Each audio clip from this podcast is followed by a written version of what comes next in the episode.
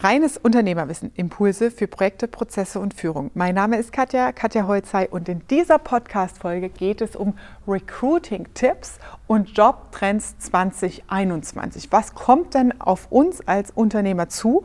Also bleib dran und verschaff dir Freiheit durch reines Unternehmerwissen.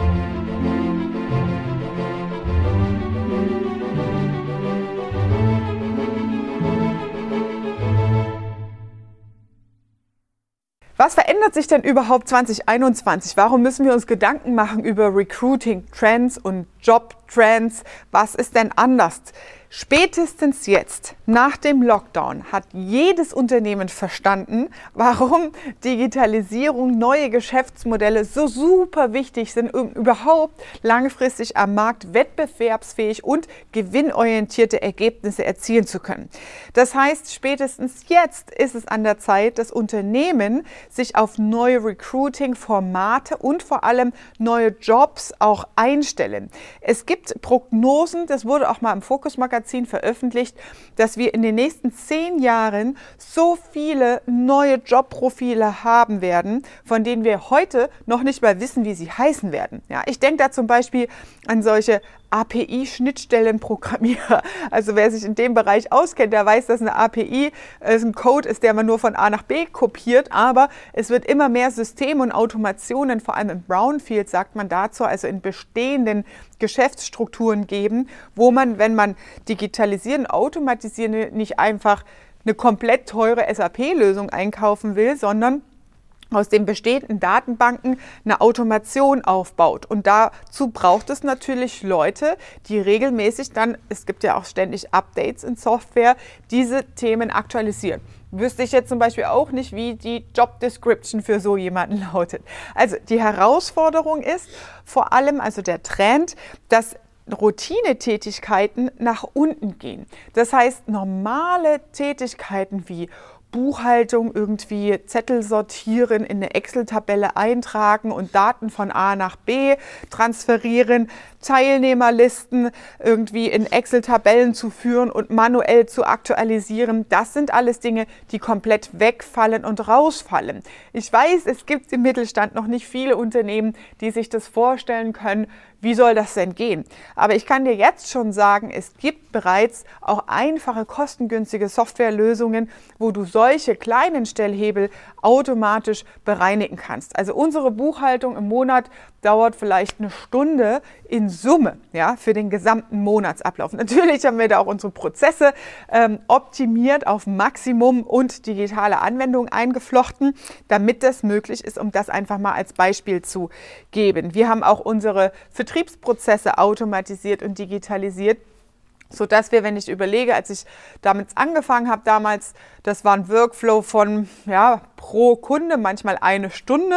Das geht heute auf Knopfdruck automatisiert. Ja, also maximal zwei Minuten, dass da noch jemand über eine Mail drüber schaut, die auch schon automatisiert erstellt wird. Ja, hey, hey, Unterbrechung in eigener Sache. Wenn du jemanden weißt, der gerade eine neue Herausforderung sucht in seinem beruflichen Umfeld, dann schicke den Link unter diesem Podcast in den Show Notes weiter. Da findest du unsere aktuellen Stellenausschreibungen. Wir suchen Strategieberater, kaufmännischer Leiter und Vertriebsmitarbeiter.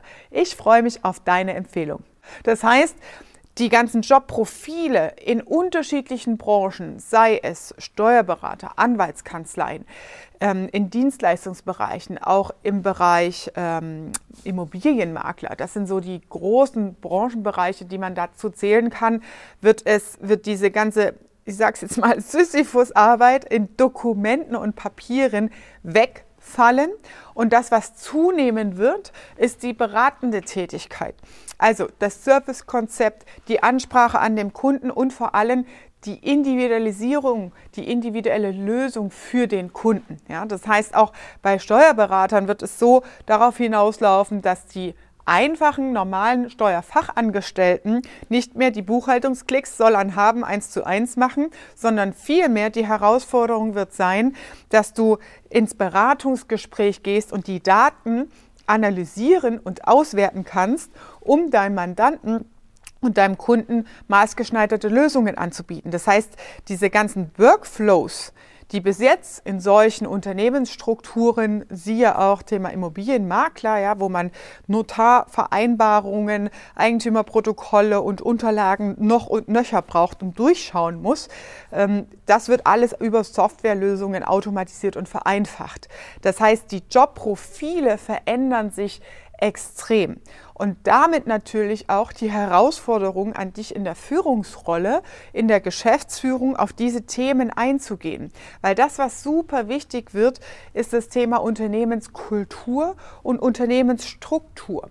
Dass sich die Mitarbeiter auch wohlfühlen in deinem Unternehmen und nicht einfach am Fließbandprozess arbeiten, sondern auch den Sinn ihrer Tätigkeit zu verstehen. Welchen Kunden helfen wir? Welche Probleme lösen wir beim Kunden? Und damit braucht es natürlich auch ein Stück weit eine offene Fehlerkultur, einen offenen Austausch untereinander und vor allem auch Workspaces, wo diese Kommunikation stattfinden kann. Da hilft es natürlich auch Spielregeln zu haben für diese Themen. Das heißt, du brauchst selber als Geschäftsführer, musst natürlich erstmal diese Trends verstehen grundsätzlicher Natur, Veränderung der Geschäftsmodelle entsprechend auch für dich reflektieren, was bedeutet das? Natürlich ist das Beispiel jetzt, was ich brachte von dem Steuerberater, nicht von heute auf morgen. Ja? Aber diese Softwareprogramme, die jetzt bereits in der Pipeline sind ja, und in der Entwicklung sind, haben letztendlich Auswirkungen auf die Tätigkeit in den nächsten zwei bis drei Jahren bereits. Und da brauchst du natürlich jetzt schon die Zeit und den Vorsprung, deine bestehende Mannschaft darauf hin zu trainieren. Mit Seminaren, mit Weiterbildungsmöglichkeiten, vor allem mit dem Thema Unternehmenskultur, gemeinsam diesen Change-Prozess, also diese Umstrukturierung in neue Geschäftsmodelle mit deinem Team zu gestalten. Also das Wichtigste dabei ist, den Change-Prozess im Griff zu haben, für dich auch einen klaren Fahrplan zu haben, wo soll es hingehen als Unternehmen, was, wie ist die Zukunftsvision aus und letztendlich auch einen Schritt-für-Schritt-Plan runtergebrochen auf jeden einzelnen Mitarbeiter. Was bedeutet das für mich jetzt im nächsten Halbjahr?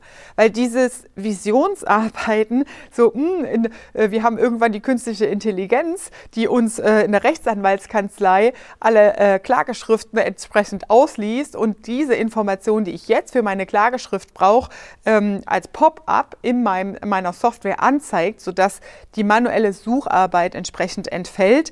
Ähm, das ist natürlich sehr weit vorausgedacht und vom Status jetzt auf dahin. Das ist schwer vorzustellen. Das ist wie wenn du ähm, irgendwie jemanden hast, der Übergewicht hat und im Blick jemanden hat als Ziel so, oh, ich will aussehen wie Arnold Schwarzenegger. Dann ist diese Diskrepanz vom Ist-Zustand von jetzt bis in die Zukunft irgendwie sehr weit weggefühlt. Und deswegen braucht es da einen Schritt-für-Schritt-Fahrplan. Also Thema beherrsche deinen Veränderungsprozess, hab klar, wie soll dein neues Geschäftsmodell aussehen und hab dann runtergebrochen auf ab jetzt die nächsten Schritte, wie kann ich mit meinem Team, mit meiner Organisation in diesen Wandel gehen. Und der nächste Schritt, da haben wir jetzt schon, kommt jetzt mitten in der Aufnahme unser neuer Mitarbeiter rein. Der nächste Schritt sei offen für neue Geschäftsmodelle, vor allem neue Recruiting-Themen und Jobs. Heißt, wir haben zum Beispiel, also der Maxi, der jetzt gleich kommt, es hat heute seinen Schnuppertag bei uns. Das heißt, wir gehen da sehr ähm, schnell in die Entscheidungsprozesse rein. Ich involviere auch das Team dabei. Das bedeutet, ähm, es ist ähnlich wie im Marketing.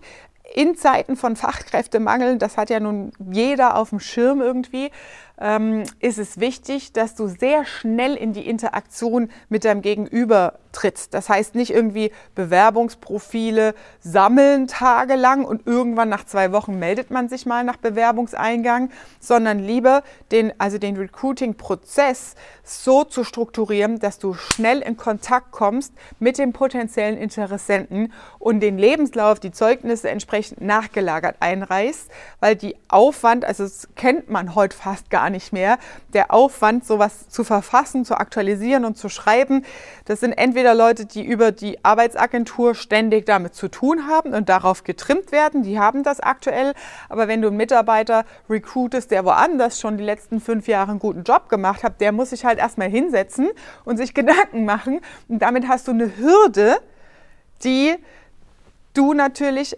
entledigst oder erleichterst, indem du einfach direkt in den Kontakt gehst, mal ein kurzes Telefonat führst und dann nachgelagerte Prozessschritte so definierst, dass es für den Bewerber auf der anderen Seite sich leicht und gut anfühlt. Dann, also das heißt, Recruiting-Prozess definieren, klar haben, sich auf diese neuen Themen einstellen und offen sein für neue Jobprofile. Ich habe das tatsächlich bei mir im Marketing-Team gemerkt. Wir sind ja ähm, fünf Marketing-Leute, die alle ein anderes Profil und eine fachliche Kompetenz haben. Aber ich konnte mir früher auch nicht vorstellen, was macht ein Copywriter? Brauche ich jetzt einen angestellten Copywriter? Das ist irgendwie, das, da klingelt es bei mir mit Verlag, ja, also Skripte schreiben, Texte schreiben, wir sind ja kein Buchverlag, ne? aber fürs Thema Marketing, E-Mail-Marketing, E-Mail-Newsletter und so weiter brauchen wir einfach sehr, sehr viel textuale Gestaltung und das sind spezielle Marketing-psychologische Dinge, die damit einspielen und in der Menge Instagram-Posts, ja, YouTube-Skripte, gut, das mache ich selber, aber ähm, Content-Recherche auch für spezielle Themen und so weiter, dafür brauchst du solche Leute. Also sei offen und stell dich darauf ein, was es für neue Jobprofile auch geben kann. Schau auch einfach, wie du solche Themen flexibel in deiner Organisation abbilden kannst. Also da hilft einfach dieser Spruch, der Weg ergibt sich, indem du ihn gehst. Ja, das heißt, dich solchen, solchen neuen Themen einfach wirklich zu öffnen und dann zu überlegen, okay, wie könnte denn eine Job Description, eine Stellenbeschreibung für so eine Rolle, wo ich gerade einen Engpass habe, aussehen? Wie könnte das denn heißen? Ja, viele können sich auch gar nicht vorstellen, äh, was macht ein Community Manager? Ich meine, wie geil ist das denn, wenn du einen Job hast und den ganzen Tag auf YouTube und Instagram unterwegs sein kannst? Natürlich hat es eine gewisse Sinnhaftigkeit, du musst den Zusammenhang verstehen und wissen, warum das wichtig ist, aber es gibt Leute, die darauf richtig Bock haben.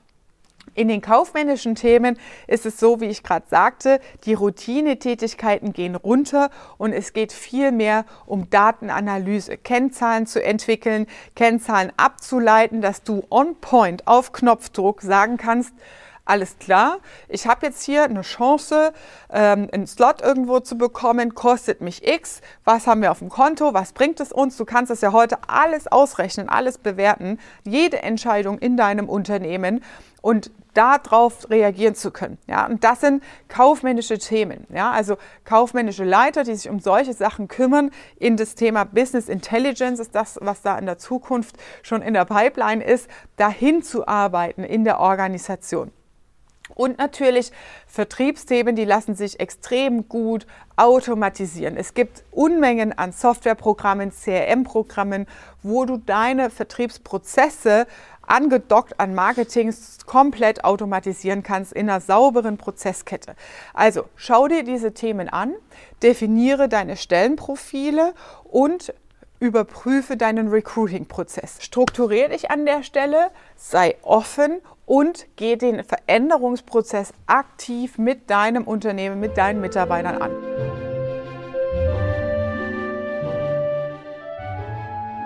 Das war deine Dosis reines Unternehmerwissen für heute. Teile gern diese Folge mit anderen Unternehmern, die sich mit Recruiting-Trends auseinandersetzen sollten. Oder wenn du jemanden weißt, der ist gerade auf Jobsuche ist, eine neue Herausforderung und dynamische Aufgabe sucht. Ich freue mich, wenn du eine 5-Sterne-Bewertung hier lässt und dir diese Podcast-Folge gefallen hat und sage liebe Grüße, bis zum nächsten Mal, deine Katja.